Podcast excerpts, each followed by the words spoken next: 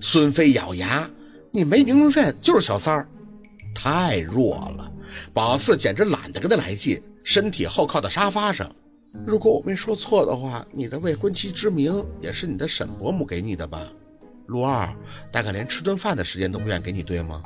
不需要他回答，单看他僵硬的五官，宝四就知道自己说对了，轻叹了口气：“哎，孙小姐出身富贵，既然什么都不缺，我就不懂为什么跟别人抢老公啊？况且还是看都不看你一眼的老公。什么叫抢？”孙飞有些坐不住。我是会被陆家娶进门的，我们的结合是郎才女貌，双方家长也很满意。日后陆二也会接手我家的企业，我是他最强有力的后盾。你能给他什么？你只会索取。如果我没有说错的话，你现在身上的衣服都是陆二给你买的吧？你有自己的价值吗？没有。他说的气急，直接起身。我来就是告诉你，我可以容忍你，时间我有的是。我以前就是认识陆二，只不过最早是看沈伯母一直撮合他和安瑞，我没办法表达我心里的想法。但现在陈涛和安瑞的关系已经大白于天下了，我干嘛还要忍呀？我没安瑞那么窝囊，争取不到就退而求其次的选择陈涛。我喜欢就是喜欢，我也有信心让陆二爱上我。见宝四笑得不屑，他几步走到宝四身前，抱着胳膊，带着几分盛气凌人的架势看着宝四。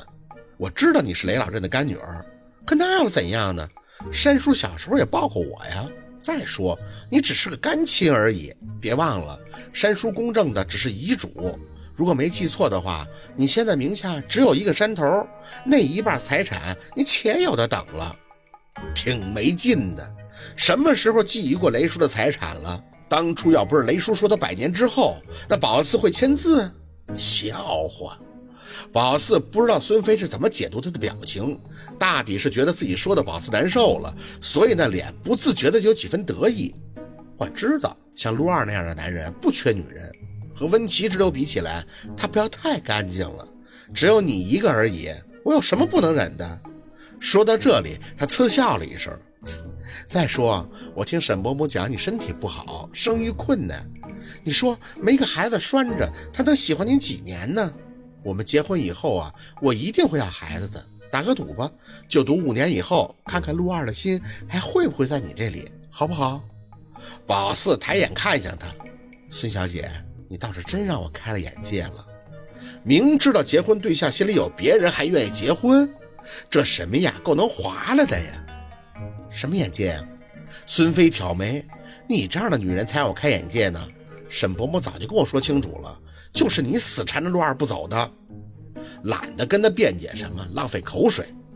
说话呀，你刚才不还是一套一套的吗？怎么？菲菲，沈明雅的声音由远及近，说话要注意身份，在有些人面前不要掉了身价啊。孙飞满脸都是不服气，沈伯母这个女人说话可难听呢。沈明雅含笑的走近，你别介意。薛小姐最大的本事就是脸皮够厚，哪里是你这个阅历不深的能比得了的？聊完了吗？我看着沈明雅的眼，孙飞还是点了一下头。啊，说的差不多了。可是他乖听话。沈明雅拉过他的手，拍了拍，那温和的真不像他。到车里边等我，我和他说几句，咱们就回去。你可是千金小姐，不要在香野丫头这里折了身份。放心，有我在。没人敢委屈你啊！孙飞咬着唇点头，转眼还看了宝四一眼。薛小姐，那围巾可是我特意送你的，天儿冷记着围着保暖啊！沈明雅这才满意的点头。对嘛，要识大体。去吧，在车里等我，一会儿伯母啊带你去见珠宝设计师，专门找来给你定制钻戒的。宝四看着出门的孙飞，真觉得可笑。钻戒这东西，居然还要婆婆带着去看。送走了一个孙飞，沈明雅端坐在宝四对面的沙发上。我儿子的未婚妻，你觉得怎么样？宝四牵了上嘴角，哼，沈阿姨的眼光不过如此啊。沈明雅笑得深沉，呵呵，我就是喜欢她听话，没心机。你要知道啊，他父亲呀，现在和我一样，病得很重了。对我呀，也有点托孤的意思。我怎么也得多照顾照顾我这个老朋友的女儿啊，都不容易。托孤，那意思不就是陆二娶了这个女人以后，他娘家的财产就变相都成了陆黑的了吗？我父亲啊也很喜欢这个菲菲，直来直去，多可爱，是吧？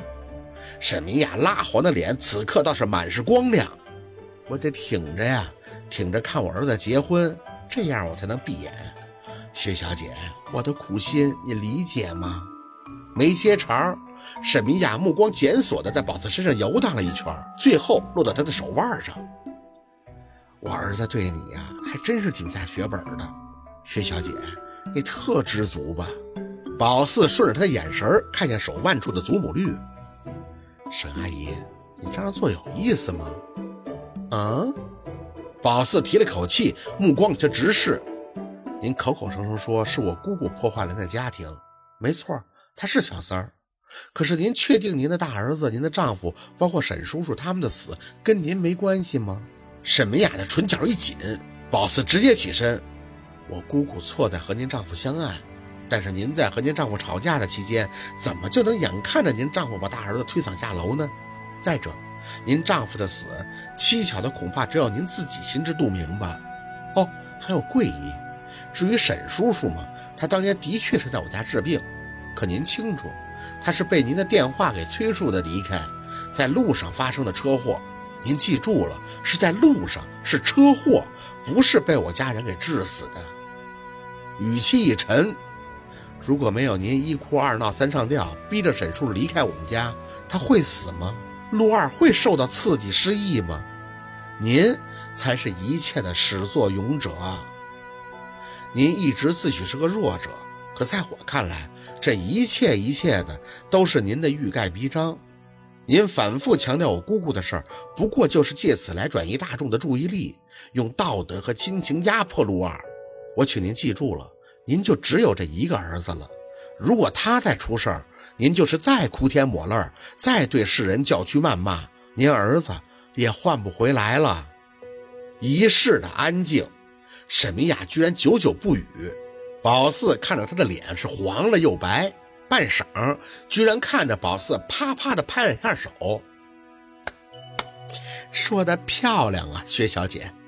宝四冷着脸，只见沈明雅慢慢的起身，你说的对，我的确是只有一个儿子了，我也不能失去他，伤害他，不能再给他什么压力了。沈明雅嘴里轻念着，几步慢慢的走到宝子身前，所以呀。